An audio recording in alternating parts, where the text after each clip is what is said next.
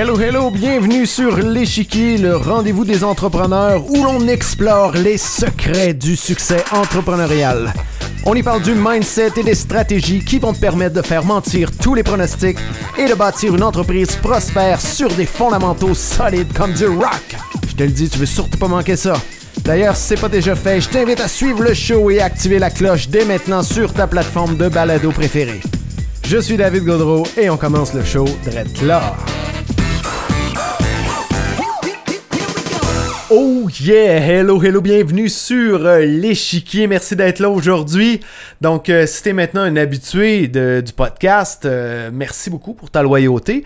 Si tu découvres le podcast avec l'épisode d'aujourd'hui, ben j'espère sincèrement que d'abord tu vas apprécier l'épisode d'aujourd'hui, que ça va te donner le goût d'écouter les autres épisodes et si justement tu veux être notifié des prochains épisodes, ben, je t'invite à t'abonner. Tu peux le faire en t'abonnant à ma chaîne YouTube David Godreau ou sur ta plateforme de balado préférée, t'abonner au podcast L'échiquier, donc sur Apple Podcasts, Spotify, sur Google, Amazon Podcast, Audible, peu importe où tu aimes écouter des podcasts, je t'invite à t'abonner. Et bien entendu, si tu aimes l'épisode, si tu en retires de la valeur, tu veux supporter le podcast, mais je t'invite à me laisser euh, un review, 5 étoiles euh, sur euh, ta plateforme de podcast. Et en passant un thumbs up sur l'épisode sur YouTube, c'est toujours très apprécié. Donc aujourd'hui, on va, aborder un sujet qui est, très intéressant.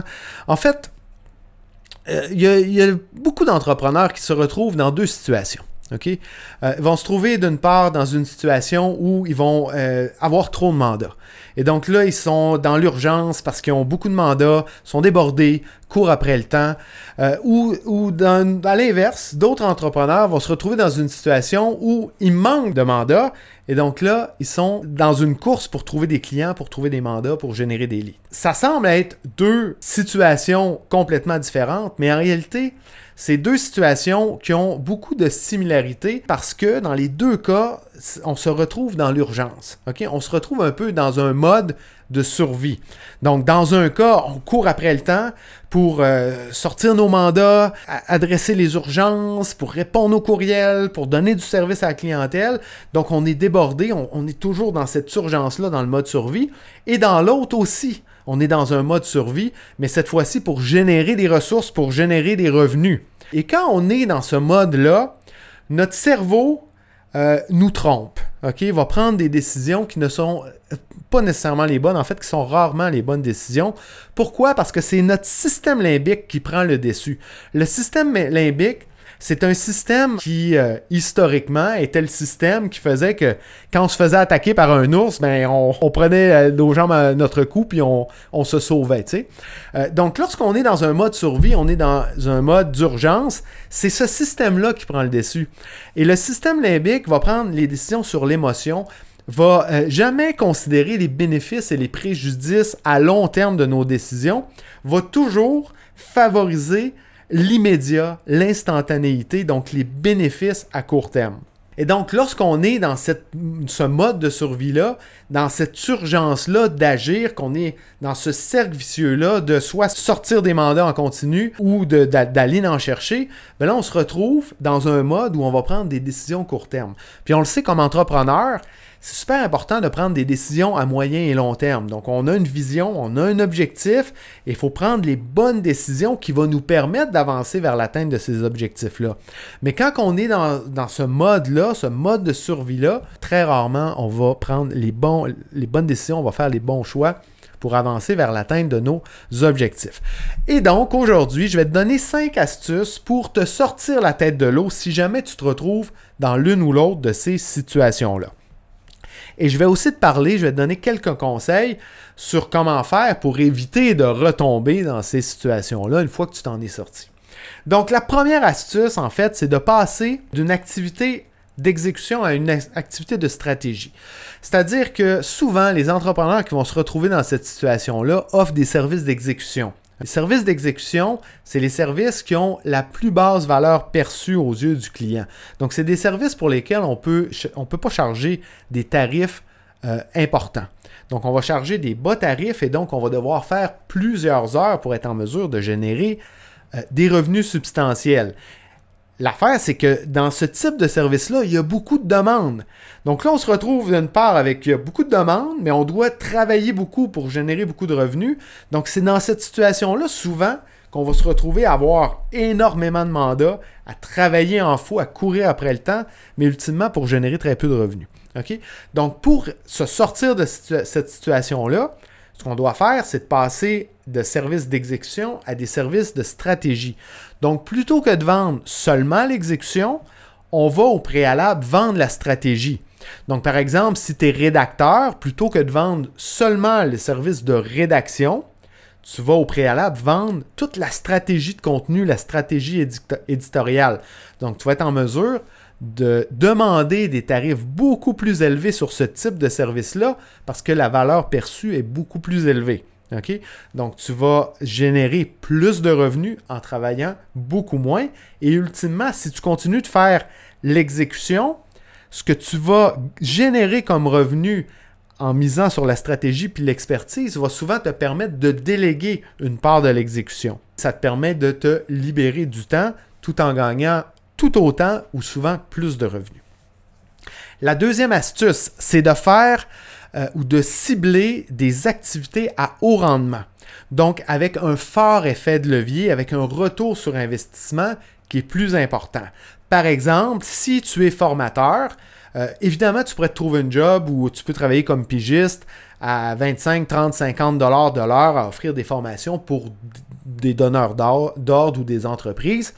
Et tu vas devoir travailler plusieurs heures pour être en mesure de générer un revenu substantiel. Mais tu peux cibler d'autres activités qui vont te donner un bien meilleur retour sur investissement, comme par exemple créer tes propres groupes de formation.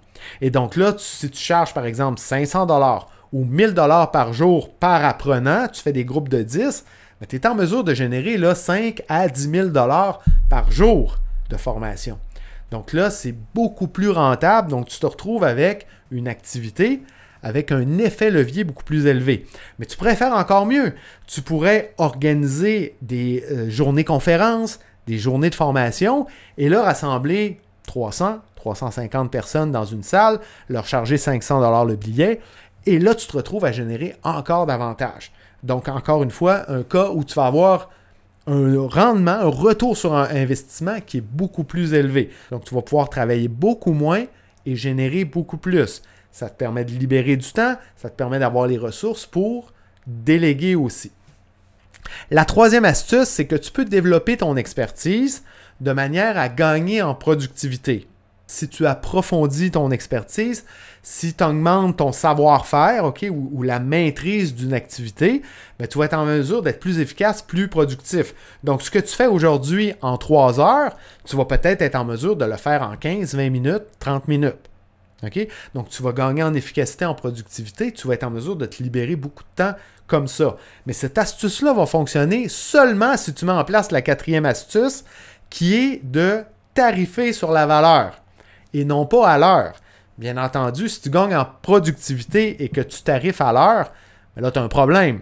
Parce que tu vas, tu vas faire la même chose en 15 minutes, donc tu vas te retrouver à charger 15 minutes de ton temps plutôt que 3 heures, donc tu es perdant sur toute la ligne. Donc pour éviter ça, tu dois tarifer sur la valeur. Donc tu vas mettre un prix sur la valeur que tu apportes à ton client. Donc, si on prend un cas facile à comprendre, disons que tu génères une valeur de 100 000 à ton client, ben, c'est parfaitement justifié de lui charger 10 000 Et ce, peu importe le temps que tu vas investir pour lui apporter la valeur. Parfois, ça peut te prendre une heure, mais ce qui se cache derrière cette heure-là, c'est souvent des décennies d'expérience et de temps passé à développer ton expertise qui te permet d'apporter toute cette valeur-là concentrée sur une heure. Aujourd'hui, ce n'est pas un épisode sur le pricing de valeur. J'aurai sûrement l'occasion d'en faire un dans le futur. Mais, euh, tu comprends le, grand principe. Donc, l'idée, c'est vraiment d'identifier la valeur que tu apportes à ton client. Évidemment, cette valeur-là peut être tangible, mais il y a une part de la valeur qui est intangible aussi. Donc, c'est des choses à considérer puis tu vas charger en fonction de cette valeur-là. Maintenant, la cinquième astuce, automatiser ou déléguer aujourd'hui les tâches qui vont te permettre de sauver du temps demain. Bien évidemment, pour ça, tu dois prendre un pas de recul.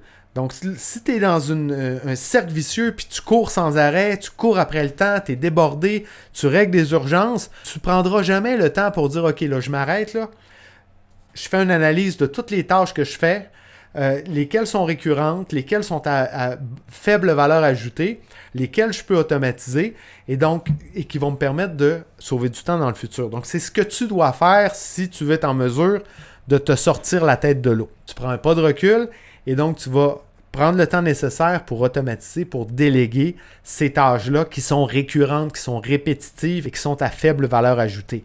Ce que ça va te permettre, c'est non seulement de gagner du temps, mais aussi de concentrer tes énergies sur toutes les tâches, les activités à haute valeur ajoutée. Tu vas être en mesure de charger beaucoup plus pour ces tâches-là sur lesquelles tu vas focaliser. OK? Voilà pour les cinq astuces que je voulais te partager aujourd'hui.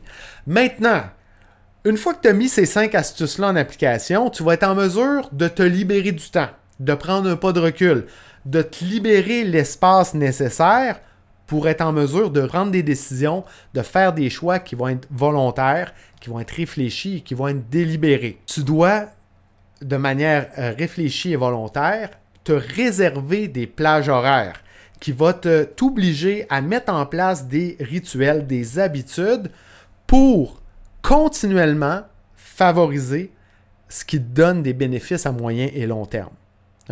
Donc, même quand tu vas, disons, retomber dans une situation où tu as des urgences à régler ou que tu cours après le temps, ben, le fait que tu l'as mis à ton calendrier, ça va t'obliger à toujours continuer de favoriser ces activités-là. Donc, par exemple, tu peux mettre à ton calendrier des périodes pour continuellement approfondir, développer ton expertise, faire du développement personnel. Tu peux mettre des plages horaires pour créer du contenu. Donc, pour bâtir ta notoriété, bâtir une audience, te positionner comme une référence de ton secteur. Donc, c'est toutes des choses que tu dois faire pour avancer vers l'atteinte de tes objectifs, pour bâtir ton activité, pour bâtir ton entreprise. Et tu dois le faire petit à petit et c'est l'effet cumulé qui va te donner de grands résultats. Mais pour être en mesure de le faire avec régularité, avec constance et sur la durée, tu dois absolument le mettre à ton calendrier, te réserver des plages horaires et de les respecter, d'être très discipliné. Donc ça complète pour l'épisode d'aujourd'hui. Si tu veux télécharger un plan qui inclut chacune des étapes qu'on a discutées aujourd'hui, tu peux te rendre au davidgodreau.com barre oblique EP14. Ok, tu vas pouvoir y télécharger un plan d'action avec les différentes, euh, les différentes astuces, les différentes étapes qu'on a discutées aujourd'hui. Encore une fois, si tu n'es toujours pas abonné, je t'invite à t'abonner sur YouTube ou sur ta plateforme euh, de podcast. Et si tu as retiré de la valeur dans l'épisode d'aujourd'hui, ben, je t'invite à me laisser un review sur euh, ta plateforme de podcast. Sur ce, je te dis à tout de suite dans le prochain épisode. Ciao! Je suis David Gaudreau et je te remercie très sincèrement d'avoir choisi d'écouter le show aujourd'hui. Pour me partager tes commentaires sur le show, simplement pour continuer la conversation, tu peux le faire en te connectant avec moi sur LinkedIn. Aussi, on le sait, LinkedIn, c'est vraiment un incontournable pour tout entrepreneur. Alors, si tu veux obtenir mes ressources gratuites pour te lancer sur la plateforme et y bâtir ton audience, rends-toi au davidgaudreau.com barre oblique ressources avec un S. Enfin, si c'est toujours pas fait, ben oublie pas de t'abonner. Sur ce, je te laisse aller prendre la hauteur. Ciao!